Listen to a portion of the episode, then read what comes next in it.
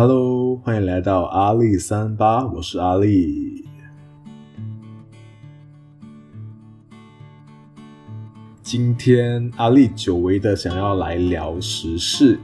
因为最近马来西亚真的是发生好多事情啊，然后好多事情我都很想借此来讨论一下。那所以呢，接下来内容呢，呃，纯属是阿力的一些看法跟观点，我们就随意的来聊一聊哈。接下来内容也关系到就是酒啊、赌啊、毒啊等等的课题啊，敏感课题。所以呢，如果你现在没有很想要听这些很敏感的东西，那可能你要斟酌收听哈。前阵子呢，呃，我们听到了就是呃，伊斯兰党就提出了踢马的事件嘛。就是马来西亚自产的一个 whisky 酒得了一个国际的银牌，但是呢，呃，伊斯兰的青年党以及一些伊斯兰的组织呢，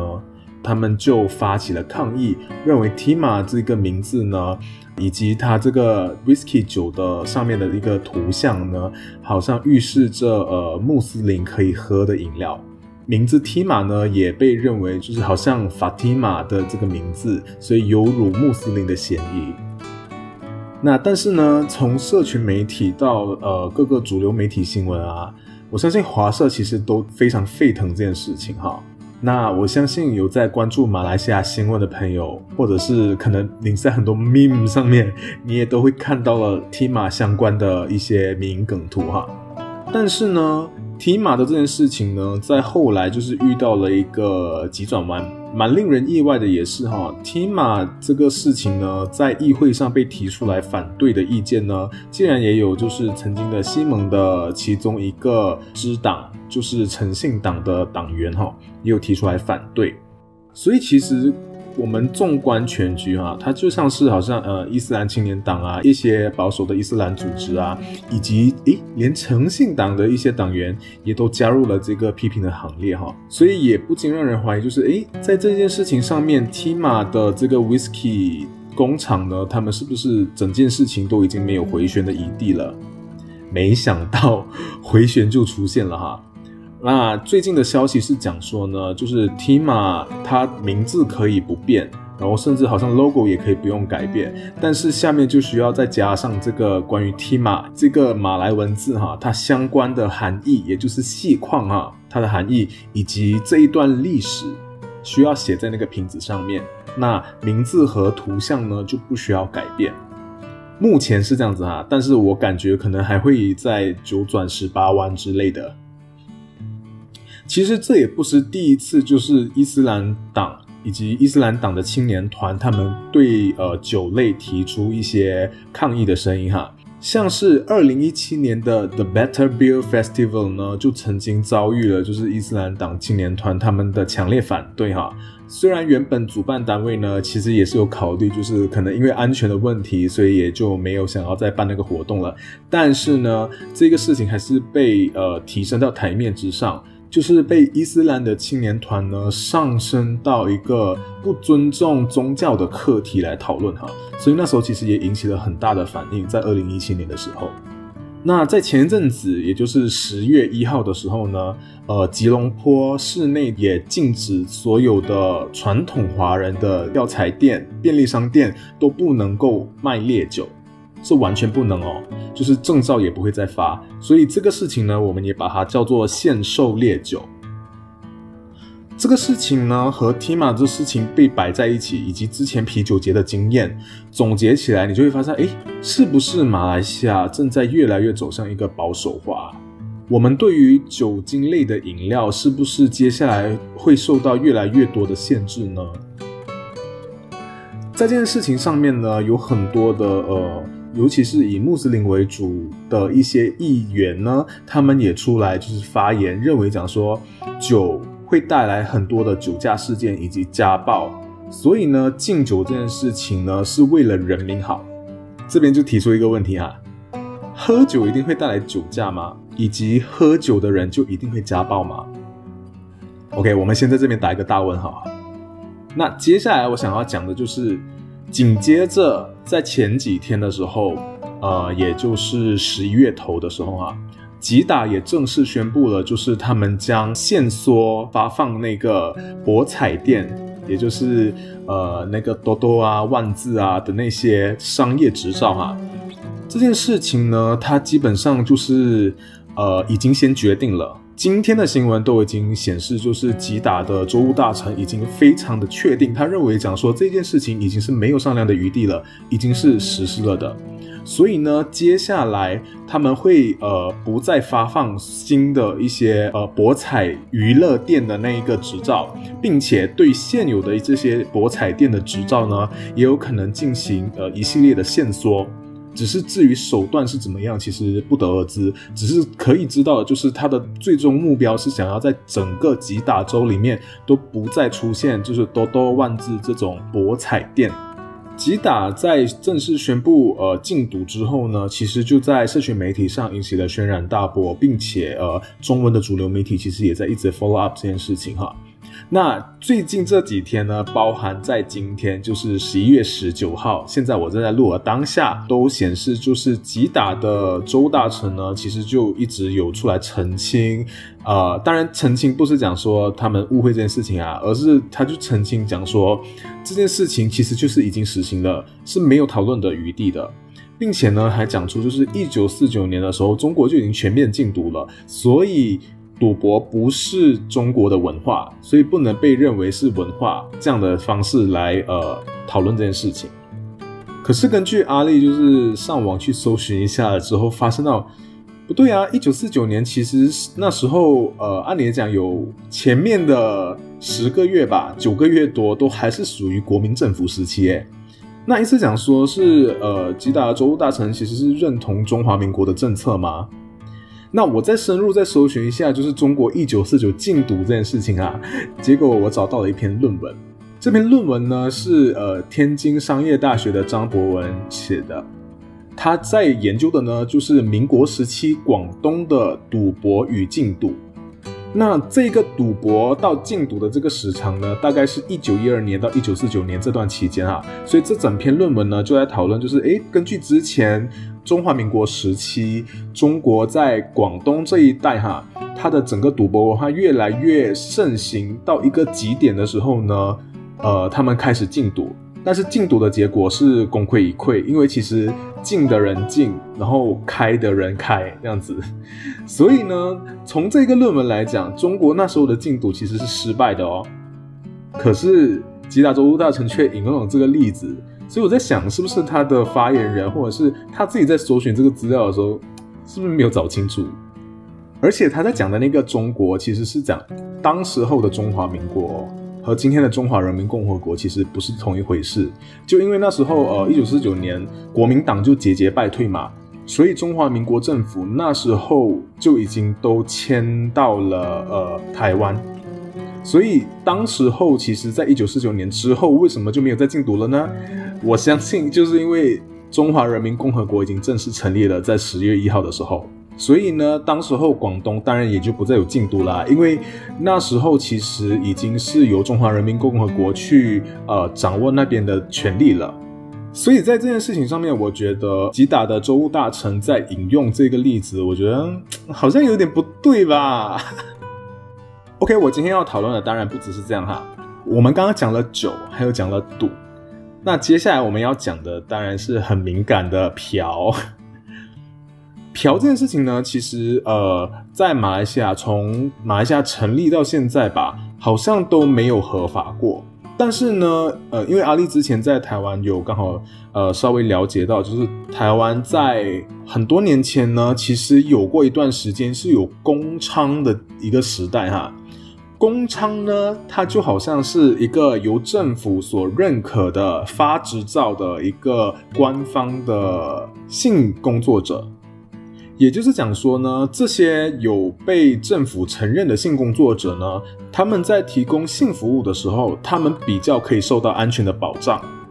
那这个议题简单来讲哈，就是当时候陈水扁总统上台之后呢，据说是因为呃，当时候的一些 NGO 组织以及妇女组织，他们就站出来反对公娼的存在，所以呢，就呃把公娼这一个制度呢就废止了。所以在那之前啊，陈水扁总统之前的时代呢，其实中华民国是有公娼的。公娼有什么不一样呢？听起来就是公，就好像公务员这样子啊。所以呢，他们其实是受到政府的保障的。意思讲说，今天如果遇到嫖客，他们白嫖不给钱，或者是可能他们性虐待那些性工作者的话，那这一些性工作者他们就可以去警察局报案，并且就是由法律来保护他们，来去制裁那一些呃可能白嫖或者是就是对性工作者进行暴力的那些嫖客哈。所以，某种程度来讲，性工作者在那个时候是受到保障的。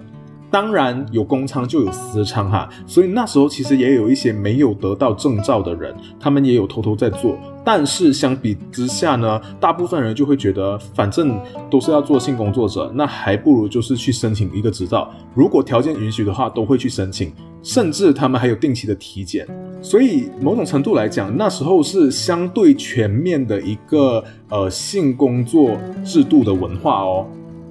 当然，马来西亚从来不曾经历过这一段啦。呃，为什么我要特别提台湾的这个例子呢？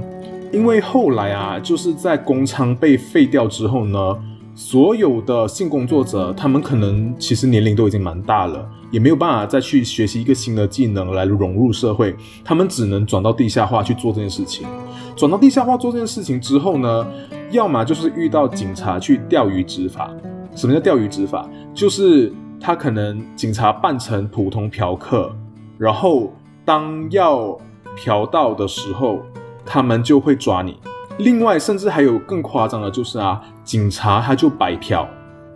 警察直接利用他的权物之名去白嫖，他知道你是性工作者嘛，于是他就白嫖你，并且威胁你说，如果你不让我白嫖，那我就抓你。这样的情况发生，所以基本上是属于一种滥权了哈。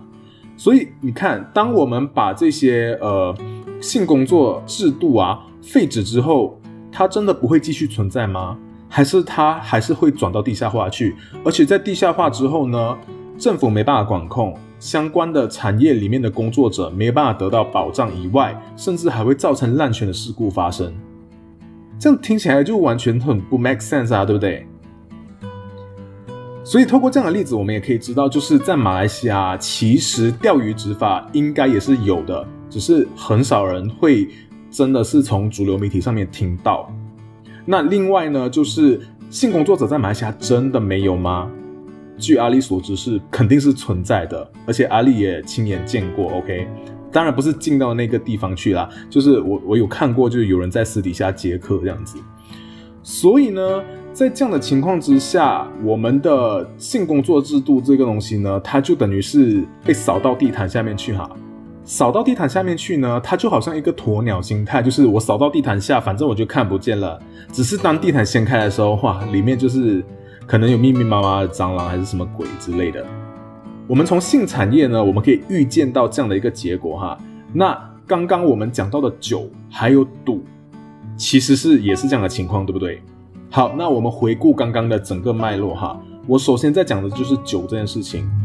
吉隆坡，吉隆坡其实已经代表了，就是呃，我们联邦的政府。当联邦政府都已经开始，就是想要在酒类饮料这边开始抓紧哈，那想必接下来整个马来西亚，如果在延续这样的一个状态的话，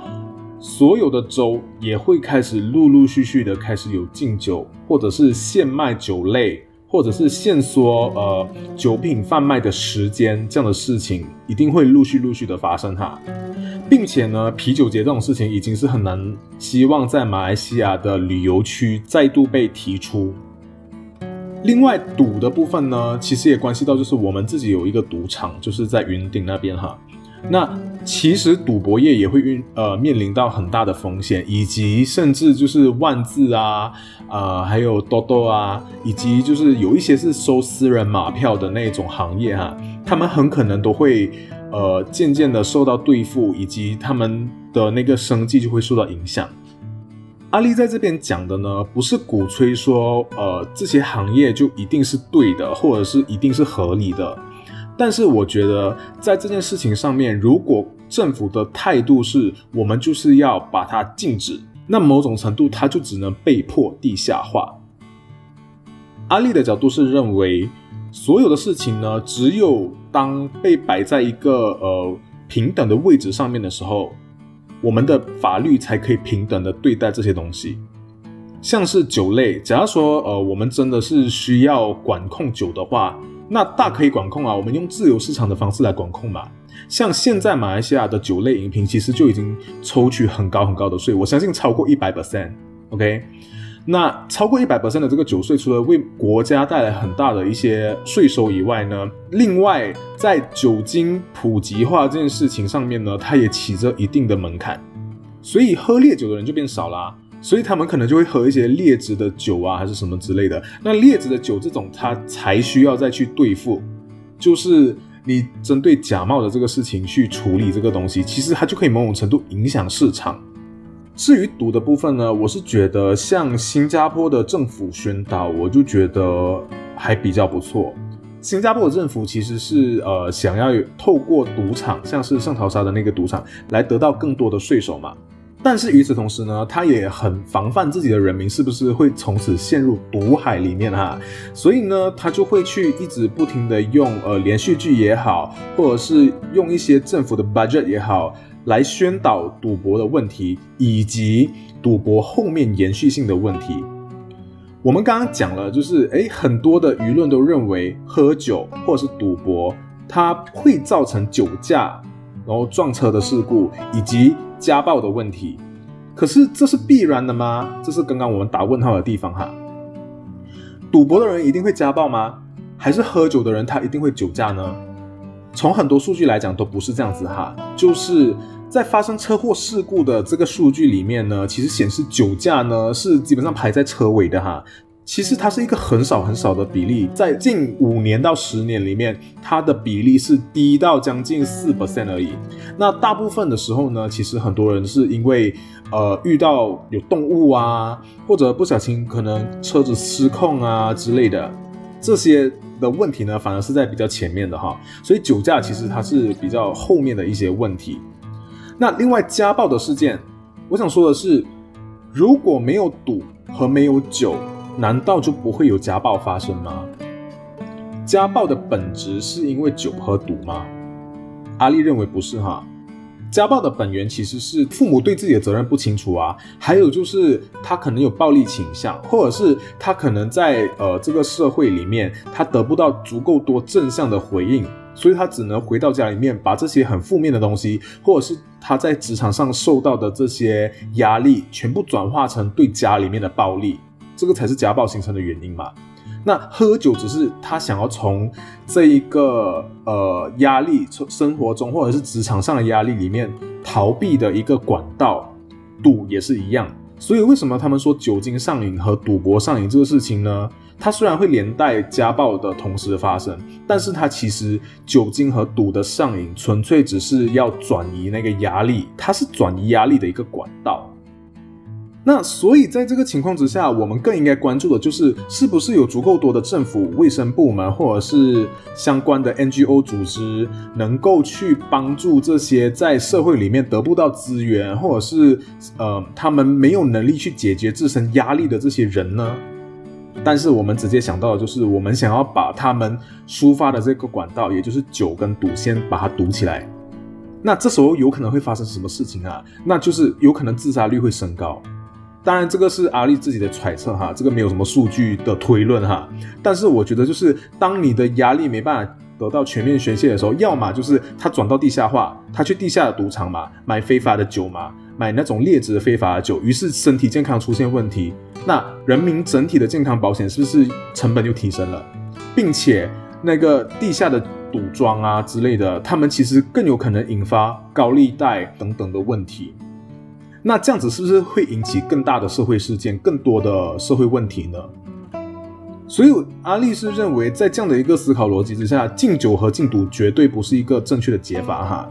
包括就是嫖这件事情，我刚刚讲嫖这个，其实呢，呃，阿丽认为可能现在马来西亚谈嫖合法化这件事情可能还很远，但是我觉得透过台湾之前的一些例子，我们可以得到的教训就是呢，很多事情你。不可以只是纯粹去禁，你不是去正视这个问题，然后提出相关的解决方案，而是纯粹的就把这个东西禁掉，然后你就当做这个事情就没有了。那你其实只是在禁你自己，你自己没有在做这件事情，你觉得这个事情已经被禁掉了，你就觉得诶好像没事了。可是其实所有东西都在地下化，社会问题在十年之后，在不久的将来之后会越来越严重，甚至研发其他的社会问题。那这时候整个社会的成本是不是花的更多？税收还减少了，可是呢，在这件事情上面呢，呃，伊斯兰党的青年团还有伊斯兰的那个组织的协商理事会，他们就讲说，酒精呢是会不分宗教的伤害社会的，所以不应该鼓励，也不应该觉得骄傲。他这件事情是针对提妈那件事情，然后提出了一个见解哈。其中一部分是这个部分哈，除了讲说那个提玛很像呃法提玛之类的这件事情，我觉得我们应该拿出来单独看待。为什么呢？因为阿丽觉得从这之中我看到了一件事情，我觉得他们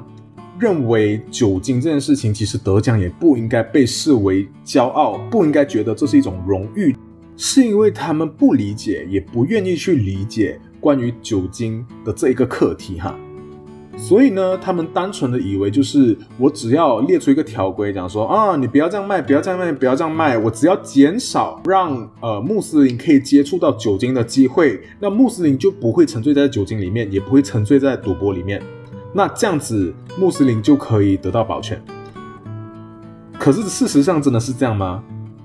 如果一个宗教它需要强行让你去遵守它的道德教义，而你自己打从心里面是不认同的，或者是你根本经不起一点点的诱惑，你就会打破你自己原本的这个原则。那这个宗教对你来讲是足够虔诚的吗？或者是这个宗教对你来讲，它是一种真的打从心里面信仰的宗教吗？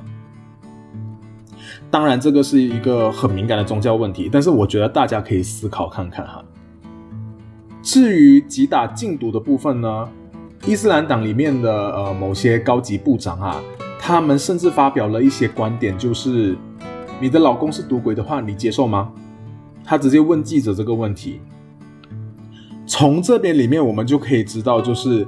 该部长其实就等于把赌直接和赌鬼画上等号。而赌鬼是什么呢？赌鬼其实就是一种偏见哈。它是一种意向的偏见，就是只要你喜欢赌，你就是赌鬼。可是事实是这样吗？至少对阿丽来讲不是这样子啊。赌鬼其实是就是赌得上瘾，并且赌得倾家荡产，然后会害到自己的家人，我才认为这个叫赌鬼哈。但是小赌怡情这个事情确实是呃华人大部分的文化，当然我也不想把这个升上升成一个呃文化等级的事情来讨论啊。我只想讲的事情是。赌博这件事情是再日常不过的事情了。你说禁赌，你先打掉了那些万字、多多，还有一些彩券等等的行业。OK，那这些原本哈，他们吸纳的这些人哈，他们就已经是家境不是很好的一些人，或者是他们可能是呃独立生活的一些呃单亲人士。为什么我会这样说？当然，这不是刻板印象哈，是因为我曾经有接触过不少人，他们其实都是单亲妈妈，或者是他们可能是自己一个人承担整个家庭的压力，所以他们去做这件事情。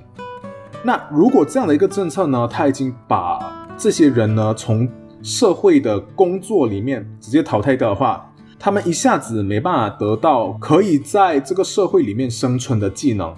于是他们就只能要么就是。做地下化的那些赌博的生意，或者是要么就是他们还是只能做像偏的东西。那这样想来想去，你只是把一些就业机会打掉而已啊！而且某种程度来讲，还把就是州政府或者是国家的一个税收就直接砍掉了。针对税收被砍这件事情，哈，伊斯兰党的这些发言人呢，他们都认为政府不差这些税收，包括酒的课题也是这样子。只是呢，我不知道他们知不知道具体到底赌和酒这两个行业为国家带来了多高的一个税收哈？我不晓得他们知不知道，还是他们认为其实有从其他管道，像上市公司去征收那些高额的税，或者是像富人去征收很高很高的富人税，这样子就可以解决问题？我不知道他们是不是这样天真的去想这件事情哈？只是呢，在这个事情上面，你禁掉了之后，我觉得它带来的副作用就是。你禁不掉，你就是只能让它地下化，甚至最后你会让警察这个职业可能渐渐的会变得腐败，因为很可能就是警察这个行业，他们某种程度也像钓鱼执法这样子来去威胁那些，或者是收受保护费。在这样的情况之下，你觉得这样一个国家，它还是一个廉洁的国家，或者是一个廉洁的政府吗？这件事情可能我想得很远啦，但是我在这些以上的问题呢，我其实都画了一个大大的问号，就是。我们一直拼命的想要禁止这件事情，想要它从我们眼前消失，但这样子真的是对的吗？我不知道有多少人听过，就是有很多国家想要提出毒品合法化这件事情。他们指的毒品呢，大部分是意指大麻合法化哈。那为什么这些国家还有这些人他们会想要争取大麻合法化呢？有没有人想过这个问题？难道他们真的是习性让他们习惯性抽大麻，所以他们抽得很嗨，或者是他们真的非常崇尚自由，所以他们认为你禁止我抽大麻就是限制我的自由？真的是这样吗？真的只是这样吗？从很多数据来看，哈，大麻合法化这件事情真的很可能会带来比较好的一个比较正面的社会效应。怎么说呢？首先，我觉得需要区别两件事情，就是大麻合法化或者是毒品合法化这件事情哈，它有分两种合法化。第一种是娱乐用药，第二种是医疗用药。当然，我这边指的是医疗用药的合法化哈。娱乐用药这件事情，我就不是非常赞成，但是我觉得还是有很多讨论的空间。首先，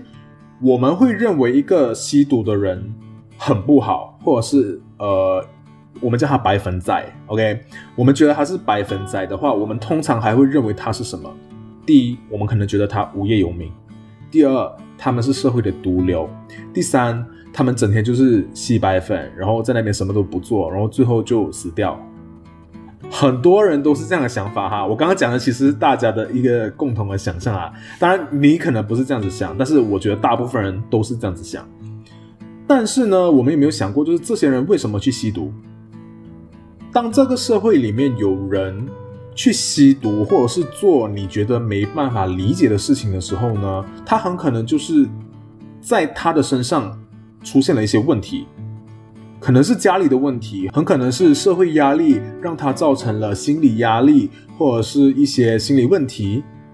你无从知道，因为我们从来都不愿意接近他们，或者是呃知道为什么他们想要去吸毒这个动机。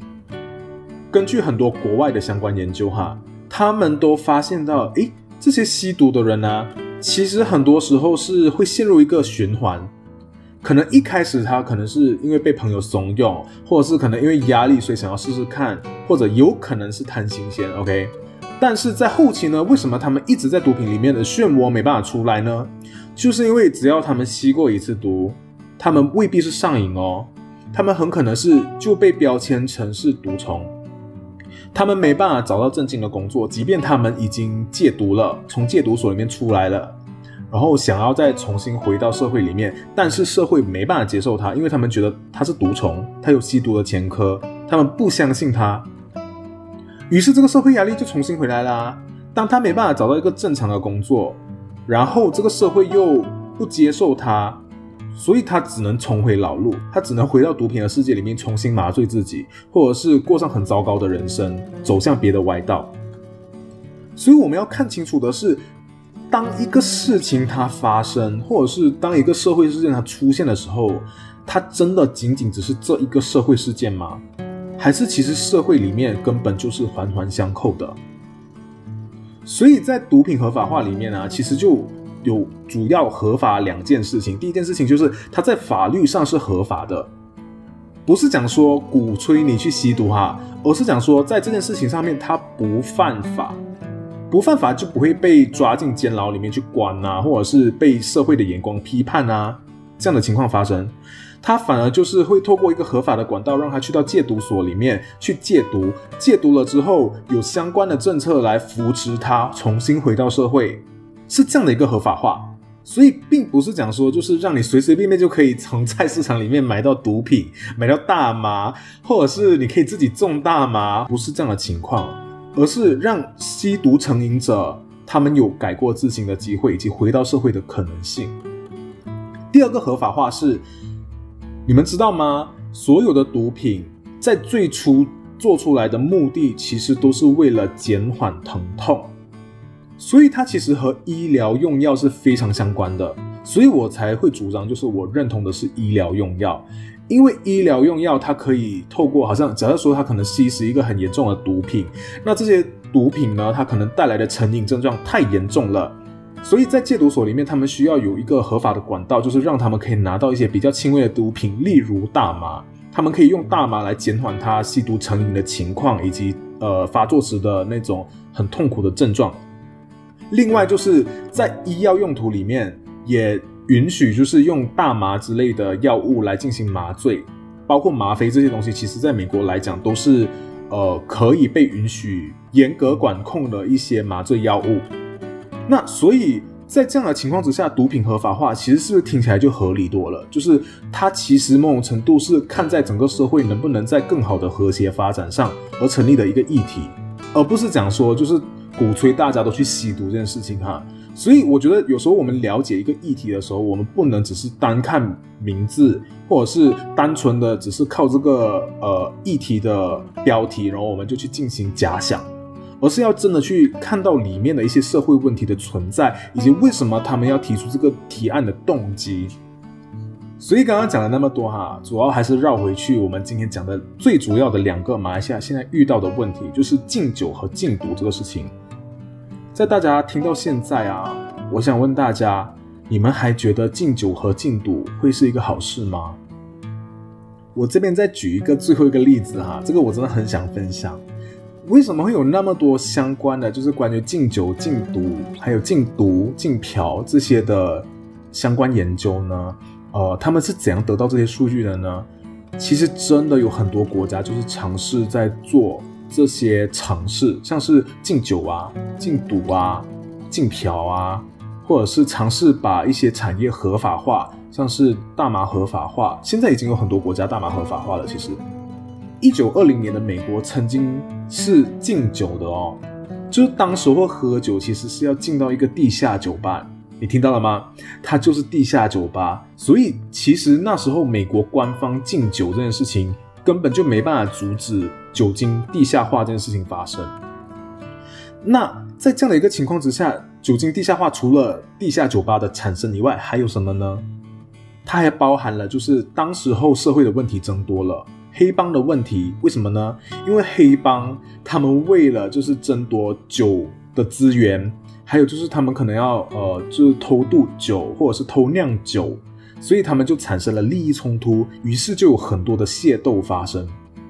黑帮也逐渐壮大。为什么呢？因为黑帮他们掌握了这些酒精的资源，于是呢，他们有足够多的财力，因为需求还在嘛，酒精的需求一直存在的时候，可是政府的台面上是禁止的，于是明面上的通道就被斩断了，于是地下化就开始越来越盛行。地下越来越盛行的时候，他们基本上就。拿到了那些原本应该属于国家的税收，那些税收壮大了这些黑帮。那时候啊，就是暴力就经常发生，因为经常会呃有运输酒的卡车，然后被劫持，然后会有械斗，黑帮之间会互相打斗，会互相残害，然后杀人事件也是频频发生。所以那时候基本上就是。法纪崩坏、腐败，还有野蛮，整个盛行在美国禁酒的那些区域。而这个事情也不是阿力乱讲哦，就是在后来呢，当美国又重新把酒精合法化之后呢，黑帮后来确实也就渐渐的势力就减弱了，因为他们可以得到的那个油水没有了嘛，那就没有办法支持那么多的人进到黑帮里面去养这些人，或者是去争夺这些利益。在这种情况之下，整个社会在喝酒这件事情啊，反而是被国家所紧紧掌握了。所以呢，阿力最终呢就要下一个结论啊，就是我觉得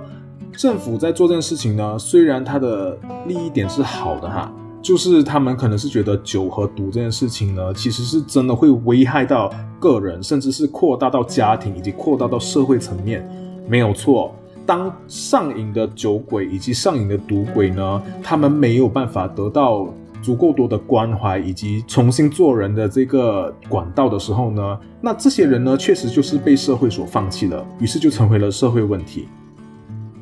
但是呢，我觉得禁酒和禁毒从来都不是解答。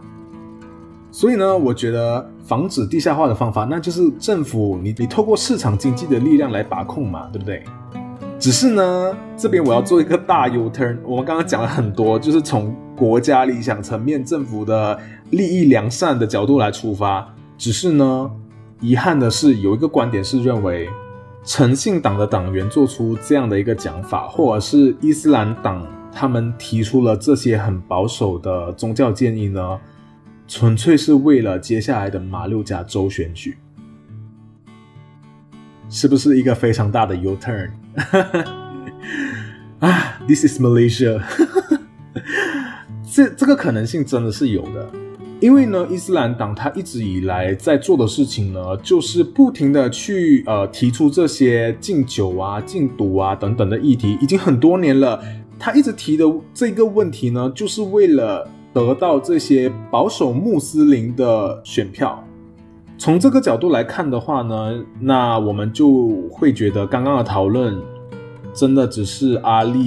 多管闲事了。不过讲起来会真的觉得有一点凄凉的感觉，就是阿力觉得在这件事情上面呢，我们应该更理性的从国家的未来来着想的时候，可是政客不一定是带着这样的动机。他们很可能只是为了得到他们的选票，于是在这个短期间呢，他们就互相的对比，谁比较保守，谁提出了更多呃倾向于保守穆斯林所想要的那些东西，他们才能够得到更多的选票。我觉得真的有比较大的可能性是这样子，